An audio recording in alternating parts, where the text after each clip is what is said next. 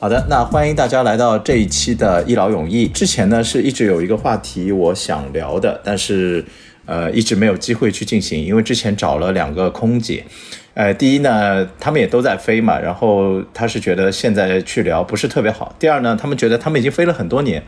已经有一点疲惫了，觉得没有什么可以聊的了，都是人都是那个样子。但我最后没有办法，我只能找到我多年的这个好朋友吧。在这里叫他说是 A 君吧。那么我们让 A 君先来做一个自我介绍。Hello，大家好，收听的各位听众朋友们，你们好啊！我是爱飞行的 A 君啊。那么我在某国际航空公司飞行，至今呢大概已经有十几年的工作经验了吧。嗯，最初的时候其实你不是在飞机上工作的，应该虽然也是航空公司工作，但是为什么会想转到这个，就是可能更往前端？因为一开始我记得是负责呃类似后勤这一块，对吗？啊，是啊，听上去就像一个别人不太可信的事情吧，也就是陪朋友面试航空公司，最后自己面进了，哈，这这么一个老生常谈的说说法。你哎，你朋友进了吗？呃，我朋友他其实是进了，但是很遗憾，牵涉到后面有一些啊、政审方面的问题啊，然后他自己主动放弃了。你当时面的应该是外行，对吗？，对，是外行。外行有什么政审这个东西啊？所有的航空公司，你进入前啊、面试成功以后，要有一个关于你那个个人资料的政审，我们所说的就是 background check，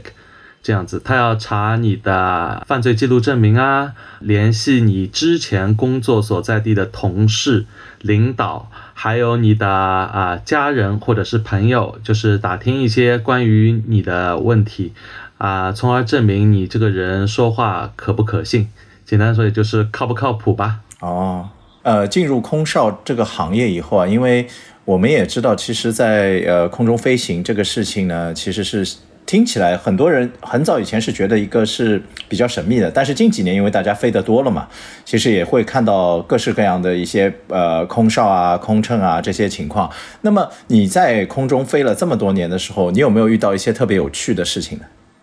有趣的事情是有，首先我要说的就是，其实空乘这个职业一点也没有什么神秘感啊。有可能，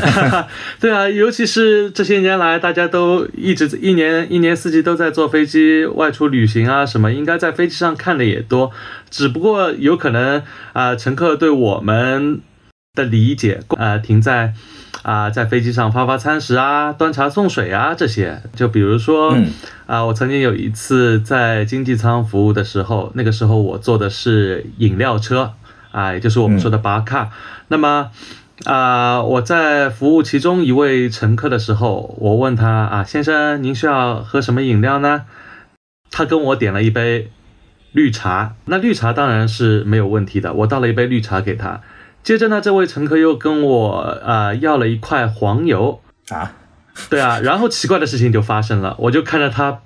把那块黄油拆开来以后，倒入了那杯绿茶里面，哈哈哈。对，所以我就哎，我其实当时我就忍住了笑啊，我就问他，你这个吃法还比较特别的嘛？哎，你这个叫什么饮料啊？然后他就反问了我一句，这叫奶绿，你难道不知道吗？然后我就看着绿茶上面飘的那一层油啊，我也是心中默默的感叹了一下。嗯，真的是，所以这些人其实对于要饮料来说，就是他们也会自己去自发的去创造一些东西。有人会用酒去拼那些自己去调吗？一般不会，尤其是对中国乘客来说，好像他们不太会去用酒去混合饮料啊。当然了，除了飞机上的葡萄酒，有可能有些乘客他比较乐意把白葡萄酒然后混雪碧在一起喝。老外乘客的话，对他们来说，他们就会有自己固定的那个酒的搭配，就是鸡尾酒嘛。就比如说啊，Bloody Mary 啊，或者是 Gin Tonic 啊这些饮料，那么一听你也知道该怎么调了。对我其实，在之前可能还是国内的出差比较多嘛，所以呃，某个航空的话，我也飞到白金了。因为商务舱或者头等舱，它相对来说，不管是餐食还是吃的东西，都会稍微好一些嘛。经济舱就会稍微差一点。那大家的认知就是说，如果我坐了这个商务舱或者头等舱，我好像感觉就是那个我要好好吃一顿。当然是这个是短途航班啊，长途航班可能不大一样。我短途航班上去的发现是，基本上商务舱上去就睡觉，所有人的这个回答基本都是，如果睡着了啊，不要叫我，然后就是。呃，帮我拿杯水放在那边就可以了。就是我其实那个东西我都不想去吃，因为他觉得可能休息对于他来说是最重要的。但是经济舱呢，我就觉得大家很亢奋，就是上来说，哎，又有吃的了，什么又来了，就是感觉那样子的。我不知道在非外行的那个状况中会不会也是这个情况？对，基本上是这样一个情况。因为啊，商务出差的旅客如果达到一定等级的话，他们基本会选择是啊。坐商务舱对于他们来说，他们需要的也就是在飞机上能够得到一个很好的休息，一个安静的环境，做一些开会前的工作啊，或者是得到一个很好的休息，这样能够更好的开展后续的工作。那么对于经济舱的乘客，一般都是以啊旅游啊或者是探亲为主的目的，所以说对于这些乘乘客来说呢，其实会比较兴奋一点。而且商务舱就是这些人，因为他可能长航线就是飞这几根嘛。就你一上来你也知道大概什么情况，然后甚至有一些我觉得对于餐食啊这些已经比较了解了，就是他也没有什么对就是好奇心了，因为你后来是在头等和商务去工作嘛。那在这个过程中有没有遇到过明星？都是以内地的内地的明星为主吧。所以他的在飞机上的整个行为会说，呃，他觉得自己是一个明星，会特别要求怎么样，还是说其实就正常？没有哎，我发现我遇到过的一些明星，绝大部分都是。很自律的那种，基本上没有过多的交谈，或者是对你有任何的要求啊什么，包括铺床啊这些，他们都会自己做，甚至都不需要你来帮忙。对他，甚至有可能都不想让周围的人去关注他吧？我觉得，如果像你飞了这么多时间，在头等舱里面或者是商务舱里面，你觉得最麻烦的这种客人是哪种？比较容易醉酒的客人吧？在飞机上醉酒，还是已经醉了上来的？如果我们明显看了他，根据他的那个表现，感觉他已经醉的话，我们是不允许他上飞机的。啊，因为商务舱提供的酒水选择范围也比较多嘛，而且尤其是有一些老外的乘客，他们特别喜欢喝酒，所以说啊，他们在商务舱喝酒的频次啊，还有啊喝的也是相当多的。但有些人控制不好以后呢，就有可能喝醉。有可能他说话大声啊，或者一些古怪的行为啊，会影响其他的商务舱客人。地上翻滚吗？啊，也不说地上翻滚吧，就比如说会去打扰其他客人啊，看别人啊在那里看电影啊，他去强行要跟他聊天啊，哎，你看的是什么？然后一句接着一句就不让别人休息啊，就这样。那这种情况下，一般情况就可能需要你们出场去缓和这个状况了吗？对，如果他是单独啊旅游的乘客呢，那么就是要我们跟他说了。嗯，还有一个是我觉得我自己遇到过的，我坐在这个商务舱的时候，隔壁的男生他就把脚脚翘起来了。商务舱的那个位置来说是挺宽敞的，但是那个时候因为还在滑行的这个阶段，他就把脚翘起来了，脚他也没穿袜子，但是这个味道非常浓烈，就是我可能已经有点受不了了，就是第一次。呃，那个空姐过来，其实有跟他说，哎，先生，不好意思，就是可能脚要放下去。但是这个人呢就很贱，他干嘛呢？就是只要等那个空姐一过去，他脚就起来了。我就想了个办法，我当时其实有一点点感冒，戴着口罩，然后我就想说，我直我也不想直接跟这个人讲，就觉得很烦。然后我就在我的手机上那个备忘录里面写了一段话，就给那个空姐看，我说。我是我感冒了，但是问题是隔壁那个人的味，就是这个脚的味道已经使我感觉到我的鼻子突然一产生了嗅觉，就是我能够闻到那个臭味道，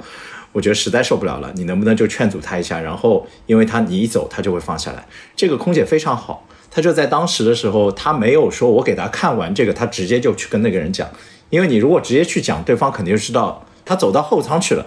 他走到后舱去了以后，比如说去拿水或者干嘛，回来的时候走到这个旁边说。先生，不好意思，我们就是航空公司有规定，你如果这个脚放在这边，如果我们被查到，我们是要扣分的还是什么？那麻烦您把脚放下去，这样也也比较安全，对吧？万一有什么滑行当中有什么状况之类的，这个人很好的，他还在旁边站了一会儿，就那那个人就不放了嘛，那最后的状况就是 OK 了。所以我觉得其实真的，你们处理这些情况，我自己心里想的是，有很多情况就是那个人是挺不讲道理的。那有没有真的跟客人起冲突？或者是比如说客人投诉或者干嘛的，就比如说啊，有一个商务舱的啊，妈妈她带着一个孩子上了飞机。那么上飞机以后呢，啊，她问我们要一把勺子，她说他要给小孩喂东西吃，我们就给了一把啊商务舱的金属的那个甜品勺。过了大概半个小时，然后这位妈妈气汹汹的来找到我们，啊，她跟我说，你前面给我的勺子，这个勺量啊太大了。我喂孩子吃的是蜂蜜，你现在这样害我给孩子喂药过量，我靠！然后他就是要投诉我，你这勺子不能少弄点吗？对吧？首先你问我借勺子的时候，你也没有跟我说我这个勺子具体要什么形状、什么大小。那么我给了你一把勺子以后，你也没有跟我说需要更换或者怎么样。那么现在你自己已经喂好小孩了，你再来跟我投诉。我我好奇的一点是，他这样的投诉，他有没有什么诉求？他没有诉求，他完全就是就是为了发泄。也有可能我们从对方的角度出发，有可能是他作为一个啊妈妈，一个人带着孩子上飞机，孩子比较折腾，他也比较心累嘛，对吧？心累了以后就会感到有点烦躁。那么这个时候正好碰上了这件事，对，所以说他需要有一些地方可以给他发泄。可能我更多从他想得到利益角度去理解，因为你说的刚才是一个情绪输出，我能够体谅。就是说，因为他带着孩子，因为孩子在飞机上其实是一个很难控制的因素。作为一个妈妈带着孩子是不那么容易的。但是呢，呃，如果有一些人呢，我们之前遇到过，是他在经济舱嘛，然后他就找各种。呃，原因或者干嘛？其实他来搞这个事情，他最主要的原因就是希望你帮他换一个位置，或者是换到商务舱去。也有这样的人，就是或者是有些人是网上也有人说嘛，就是他买了两张公务舱的这个机票，公务舱呢是什么爷爷奶奶坐，然后过了一会儿呢，什么小孩子过去了，他就那边也有空的，他就要让小孩子也坐到那边，然后有时候妈妈要陪着小孩什么也要过去，就在那边，然后跟人家。跟人家搞，意思就是说，反正你也是空着，你为什么不让我坐？啊，我就坐一会儿怎么样了？就是反正他应该是有一些诉求嘛。但是就你刚才那个点，我看起来他可能就是真的很累，然后孩子喂完又不舒服，或者是他一看。那个量，他有可能是喂完以后，他拿起那个东西一看，他说可能是多少毫升或者怎么样，他觉得太大了就不爽。对对对，其实这种想法也是出于我们自己排解自己一个情绪的一个方法。我我已经感觉到你这些年挺不容易的。还有一个事情是，有一次有一个空姐跟我提起的，她遇到过，因为她飞了一个巴林还是飞哪里？呃，其实后半夜的时候大家可能都在睡觉嘛，因为呃很多人可能不知道，就是呃。空少或者空乘，其实当中有段时间也是会在休息的，对吗？就长航线的话，对，有值班人员也有去休息的，互相交接班。然后就在那个休息的时候，就是可能有两个人在飞机的后排啊，就是过于亲密吧，应该这么说。啊，你是指乘客对吧？对，当然是乘客。啊，有发生过，有在洗手间里面啊发生过这些事情，对。你们怎么处理呢？就是其实你们知道或者怎么样，你们是嗯就算了，我也没看到或者就过了，还是说因为它影响到别人？按照我们公司的规定，这个是不允许的，所以说我们肯定是会出面制止的。当有旅客听到这个事情的时候来跟我们反馈，那么首先我们要做的就是在啊门外面确认，对吧？确认了以后，那门外面那那对啊，那你只能敲门啊，对，敲门了以后跟他们说一下。对吧？就是说啊，稍微婉转的说一下，就是说我们在飞机上面，对，就不能允许这种事情的发生。如果这些事情发生的话，那我们有可能到时候要通知地地面的那个人员，到时候有可能下降以后，你们将面临啊起诉啊，或者怎么说这样子。对，也就是一个小小的警告。您这样跟他们说以后，应该就会及时停止了。对。有什么事情是这十二个小时里面不能忍受的呢？对吧？关键就是同样的那个状况，那个空姐在在跟我描述这个事情的时候，她其实就说：“她说就是，如果是她现在，她可能第一时间就去制止了。她早年的时候可能还是个小白，就是可能刚飞。当她去看到的时候，人家还不是在洗手间，人家可能就在最后一排，但可能已经已经结束了，就是这个状况。但是她就是。”他说：“那个画面，他始终很难从他脑中抹去，就觉得特别难受。那如果像呃我们之前聊到的，其实每个航空公司，我觉得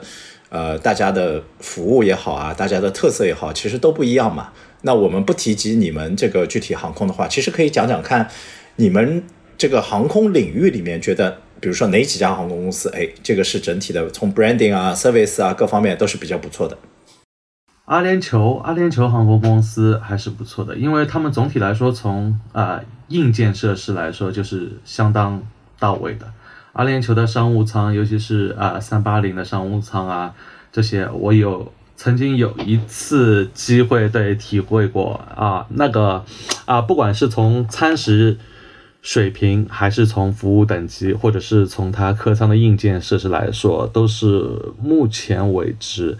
啊，我飞行过这么多航空公司里面，感觉最好的，就比如说，应该就是 Emirates 是吗？对，Emirates 啊，Emirates，我想问一下，因为我也做过一次，呃，我是飞那个西班牙往返的时候是坐的他们的商务舱。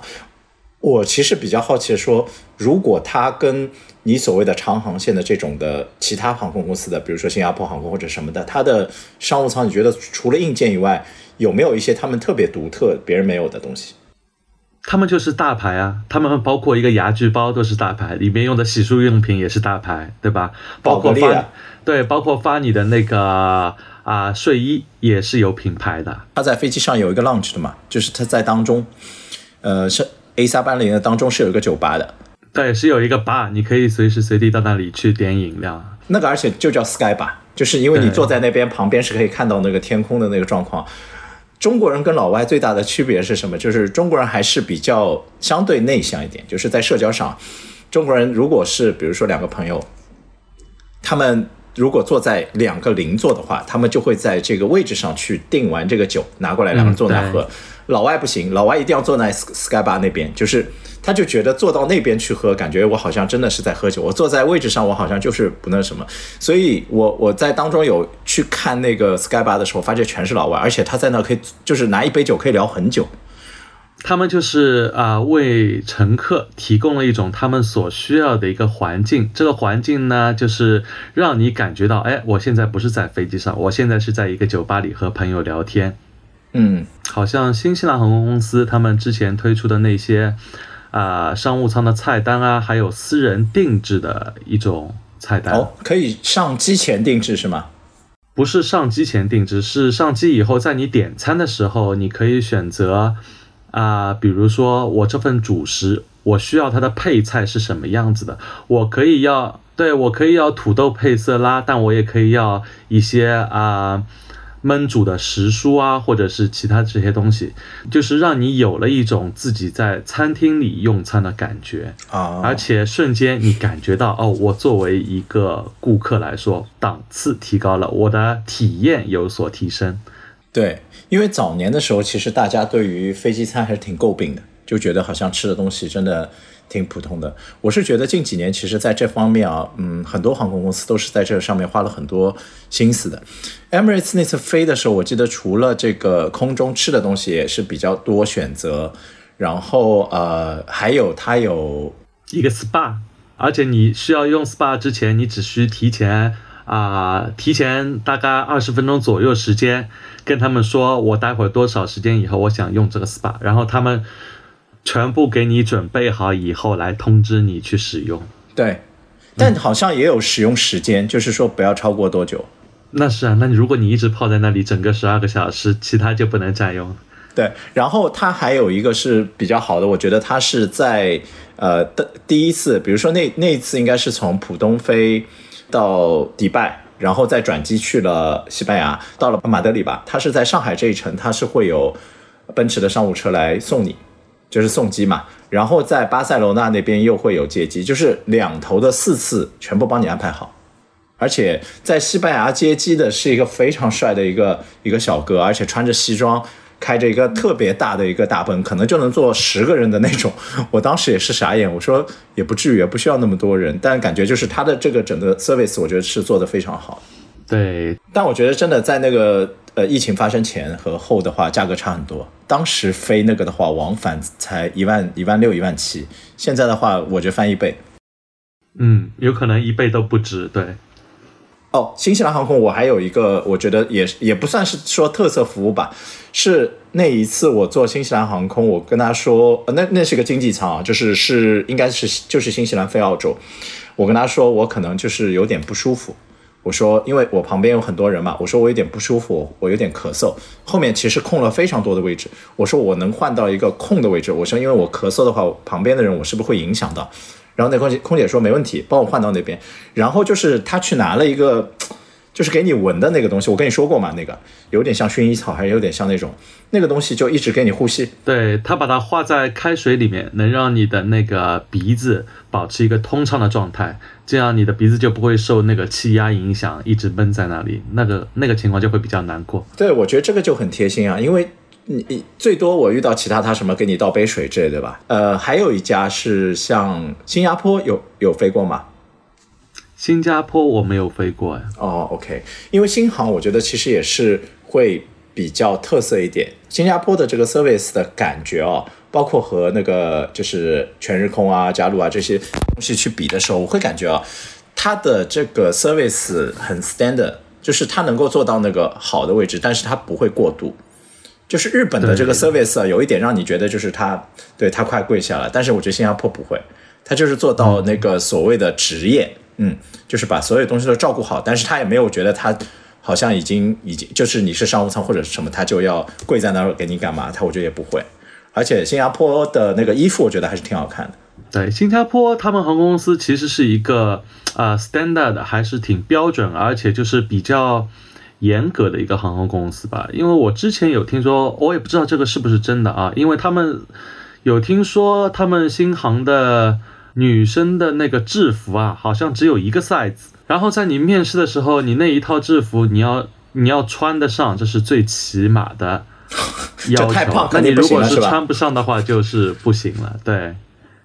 对，然后还有一点，我我觉得就是很好奇的，就是你有没有见他们呃新加坡航空公司的空姐，他们在走那个机场的时候穿的是拖鞋，是吧？是的。那么问题就来了，就是他们上飞机进行服务的时候，他们是穿着拖鞋呢，还是要换鞋子？哎呦，我这个倒真没注意这一点我始终也觉得好好奇，我就很想了解一下。应该是不能做穿穿拖鞋服务的吧？因为出现了一些特殊情况的时候，你穿拖鞋怎么？万一有有这个不安全的因素产生的时候。对啊，而且你那个餐车要推要踩的话，穿拖鞋其实真的很不方便，还特别容易受伤。有一种可能是他们可能上飞机会换吧，这一点你倒是说了，我之前从来没有注意过。怎么说？一想到他们能够穿着拖鞋走在机场里面拉个行李箱，其实也是相当的舒适感觉。如果在这几家航空公司中，比如说你不管是吃东西啊或者什么的，你觉得从美食的角度来说，哪一家会给你印象最深刻一点？其实我做的国际航司也不是特别多。对，阿联酋的商务舱的确是好，那也是因为我正好有。机会啊，比较 lucky 嘛，然后被 upgrade 了才能体会到，否则的话也是应该就在经济舱那里坐着。汉莎的东西也还是不错的，嗯，对，因为我觉得汉莎的餐食标准来说还是比较高的，它那一套摆盘拿出来给人的感觉就是啊，就打个比方，如果是啊国内航空公司。二十块钱一份经济舱标准的话，我觉得他们那个经济舱的标准最起码要 double 一下哦。所以其实这个东西也挺简单的，就是呃，作为航司来说，他愿意花多少钱在这个上面，那他的标准自然就上去了。对，其实这个跟餐食的好坏，呃，不是有一定的联系，关键是看你每一个航司肯愿意在餐食上面花多少钱吧，我觉得是。那么如果我愿意给食品标公司。比如说二十元一份经济舱的标准，那么他们就按二十块钱的去帮你设计菜谱，对不对？那么如果我出的是五十块钱一份经济舱标准，那他必定是按照五十块钱的标准来给你配菜谱的。嗯，那你在这这么多的飞的过程中，有没有遇到过特别好的客人？有啊，有很多客人你会觉得哦，他好懂礼貌啊，或者是好热情。就比如说啊，有一些。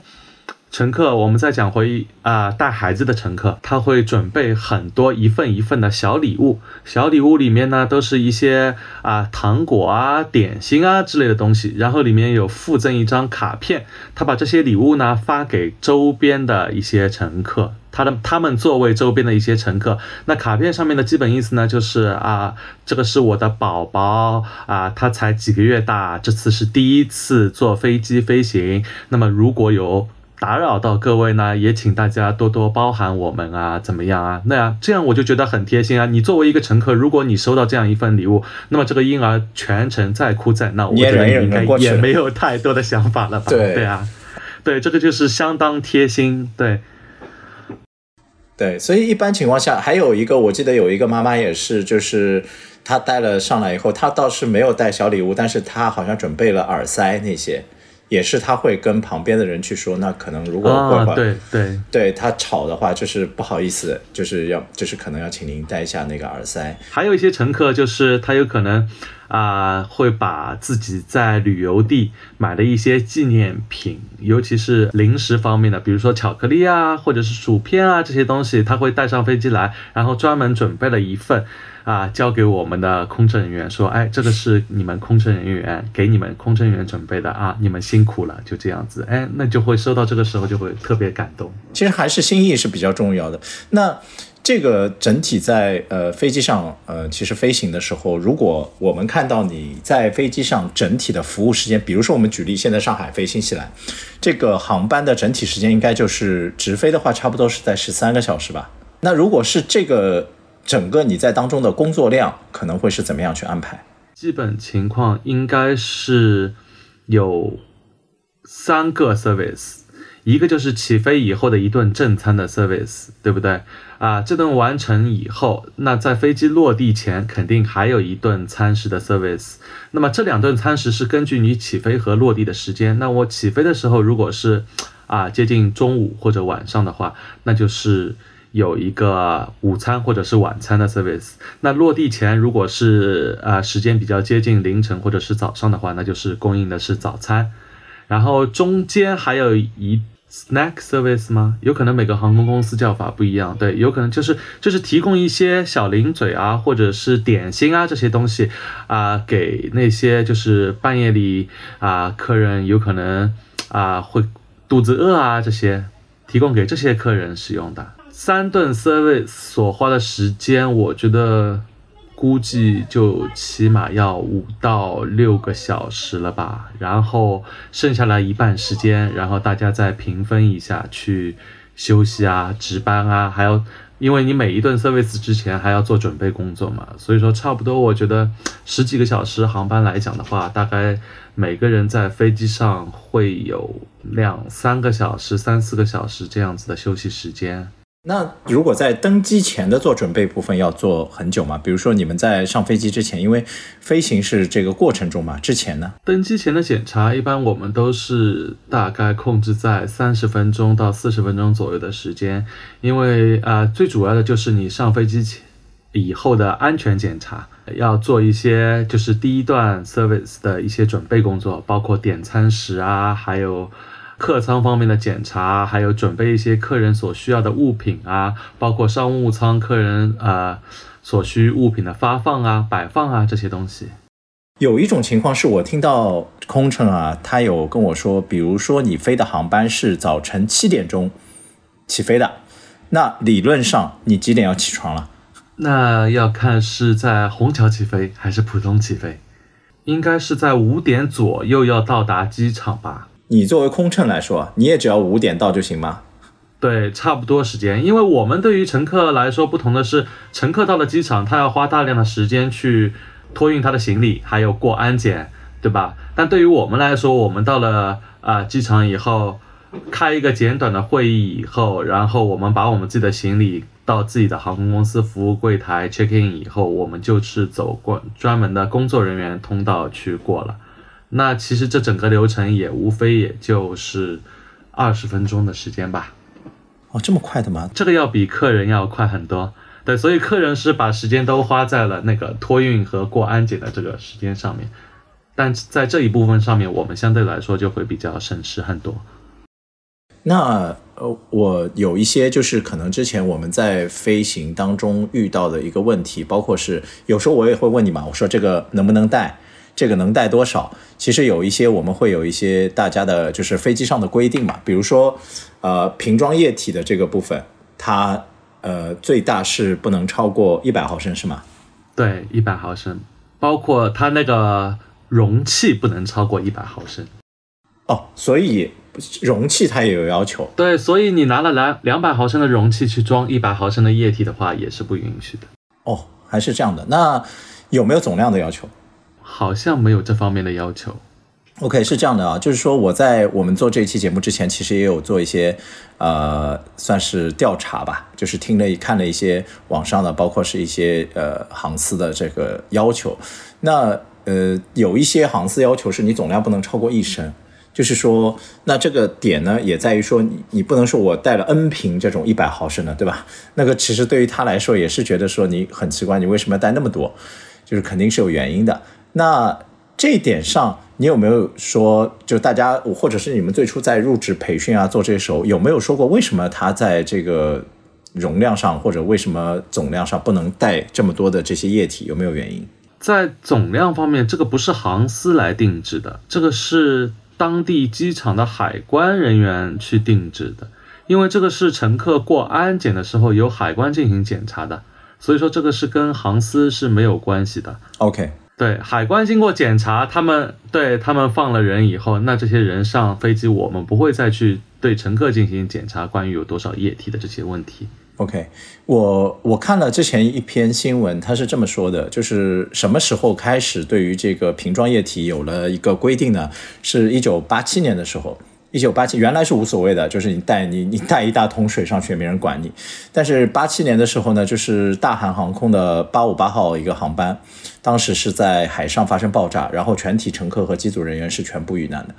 那遇难的原因在事后进行调查的时候呢，发现是呃某国特工吧，他将这个液体的炸弹他伪装成了酒水，然后设置了一个延时爆炸。那么这个这所以说呢，就是说后期大家呃对于就是你带这个液体上来呢，为什么有这样一个设定呢？就是觉得你的容量如果不超过一百升，即使你设置为一个是所谓的炸弹。或者是有这样爆炸的威胁的，但是对于周边的乘客和所有的人造成的威胁是有限的，否则你说我带个十升的东西上来，这里面就很难判断。然后，呃，同时它也表明了说什么呢？就是，呃，目前以我们的科技来说，液体炸弹这个东西还真的不是都能检测出来。所以呢，他就很难判断说你这个是或者不是，因为你如果过安检，你背了一个什么固体炸弹，你那个安检一过去，你这个铁定是被抓出来。但液体这个部分呢是比较难直接去判断的，有些可能要检验啊或者干嘛。我看过最近的这个所谓的航司的内部的这些文章，就是为什么设定这些东西的原因以后，我发现了每一个都是曾经出过事情的。就他不会特地来设定一个东西是莫名其妙，航司要求你，或者是海关要求你这样那样的。比如说有一个特别多，就是飞机上抽烟，对吗？就是这这个东西肯定是不行的嘛。那我我帮大家问一个问题啊，就有人曾经说，他如果真的飞一个国际航班十二小时，像你刚才所说，十二小时应该都忍得住，但他抽烟这个东西他很难受，他一定要去抽。然后呢，他就找到那个厕所。在厕所里面一边抽抽一口以后呢，就用那个马桶啊直接就抽，因为他会一下吸下去嘛，他就那个烟好像就被吸掉。他说这样行不行？会不会触发那个就是感应？飞机上吸烟肯定是禁止的，对，绝对不鼓励或者是允许任何乘客在飞机上有任何吸烟的行为。那其实电子烟也是完全不行，对吧？电子烟也是不允许的，对。嗯因为飞机上抽烟这件事情，我曾经也是看过一个纪录片，那个纪录片放的是很早之前，可能是四几年、五几五几年的时候，那时候美国的航班，他说一那当时那个片子就是说，其实很早以前飞机上是可以抽烟的，没有任何问题的。那什么时候整个飞机上开始不准抽烟呢？也是在八几一九八三年，应该是一九八三年加拿大航空，当时有个应该是九九七九吧那个航班，然后它飞了以后呢。他当时发生的这个情况就是你说的那个人在卫生间抽烟，当时的飞机是没有在卫生间配备这个 sensor，就是那个感应器的，所以他抽完烟以后呢，呃，把那个烟头扔在了垃圾桶里面，但是没没完全灭掉就着火了。着火以后呢，就使得当时这架飞机啊一下子出现了这个警报，因为后面就冒烟了嘛，然后就是进行了迫降，但是还是说呃遭遇了很多的这些问题，因为最后迫降的时候可能就是着陆的时候的位置不是那么好，后来也是大量的人员死亡。那么在那件事情以后呢，就是呃等于是全球的这个航空管理局，它要求。啊，所有的这些航班上必须要设置它的这个感应器，而且刚才我提到的那个点啊，不建议大家去什么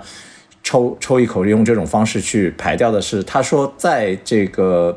洗手间里面的感应器，它的感应强度是比平时我们在酒酒店啊什么其他地方的感应器是要更敏感、灵敏的。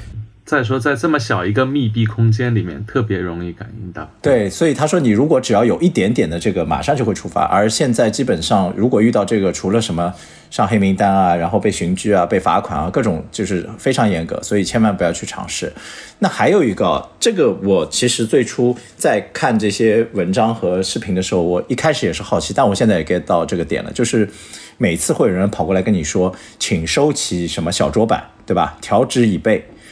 那这件事情到底是为了解决什么？这个你们会有讲过吗？呃，这是也是出于一个起飞和降落的安全问题来考虑的。嗯，椅背也好，小桌板也好，都将成为啊紧急情况下你们逃生的一种阻碍。就比如说我坐在最里面靠窗的乘客，如果我坐在走廊外面的一个那个乘客，他没有将小桌板收起的话，那么。在发生紧急情况下，我们需要紧急逃生撤离的时候，那么坐在最里面的那那个乘客，他是不是受到了阻碍？嗯，小桌板就成了他的阻隔，他有可能在跑的过程中，或者是在翻越小桌板的过程中被绊倒啊，从而被后面恐慌的乘客踩踏。踩踏，对，对不对？会有这种情况发生。椅背也是同样的道理，你把椅背。往后面靠的情况下，导致后排的乘客无法顺利正常的逃生。这个点是我以前其实就你今天讲之前啊，我不是特别明白的点，是因为我觉得好像还好，因为有些人，比如说他椅背没有，他也不是说完全躺平，但是他可能斜了一点点，但是每次过来检查的时候会非常严格，就是说，哎，不行，一定要往前啊，还没到位，一定要怎么样，所以我。不是很理解，然后这次你跟我讲了，包括我去看了过往的案例也是一样，因为就像你刚才说的，八零年的时候，沙特当时沙特航空发生过这样的事情，它是货货舱起火，就是飞机的那个存行李货舱起火，起火了以后，其实飞机是有机会，呃，飞回来的，就是他要求折返，马上返航，飞回来的路上呢，就是落地以后呢，其实是马上有所有的这些消防啊，所有这些呃。就是医院医生啊这些来救救助他们的，但是问题是什么？就是因为这个呃小桌板和椅背这些东西都是没有调直或者干嘛，影响了他们的整个救援。结果这个飞机上三百零一个人全部遇难，而且这个遇难最惨的是什么？当你把这个飞机扒开你去看的时候，他们全部挤在这个就是前半舱，就像你刚才说的，就发生了这种踩踏。或者是没有办法逃出，然后后后舱因为在着火，所以所有人往前挤，结果前面的救援或者是呃也没有就是安排的特别好的情况下就发生这个事情。所以它简单来说，我们的这个椅背或者调直这个哦调这个就是说小桌板的话，这个就是一个求生通道嘛。你把求生通道堵住，那将来肯定是会有问题的。那最后一个就是可能想说一下这个。系好安全带其实也会一直讲嘛，因为我记得你有一次跟我说过，你们在飞机上遇到一个很夸张的事情，就是可能人被弹飞了还是干嘛？嗯，对啊，安全带最主要的功能就是把你固定在你的座位上面，啊，以免飞机受到冲击和撞击的时候啊，你人飞起来嘛。曾经是我坐过那个航班的时候，遇到过有一件事情，是空乘在劝说一位乘客去系安全带的时候，他他是一个就是一对男女朋友上来的，那个男生是一个块头非常大的一个肌肉男，就坐在那边。那个男生倒是系好了，那个女生可能就觉得不舒服还是什么，就不想系。然后那个呃人就劝说她系，她说没关系，就说我男朋友在旁边，什么东西。其实我们想说的是，这个安全带肯定比男朋友靠谱。首先这是第一点，真的发生什么状况，你是完全不知道会怎么样的。第二呢，就是说在系安全带这件事情上，或者发明这些东西上也是有原因的，因为。呃，同样就是我觉得八十年八九十年代八十年代的时候，空难这些事情特别多。八八年的时候，应该是当时这个算是夏威夷航空吧，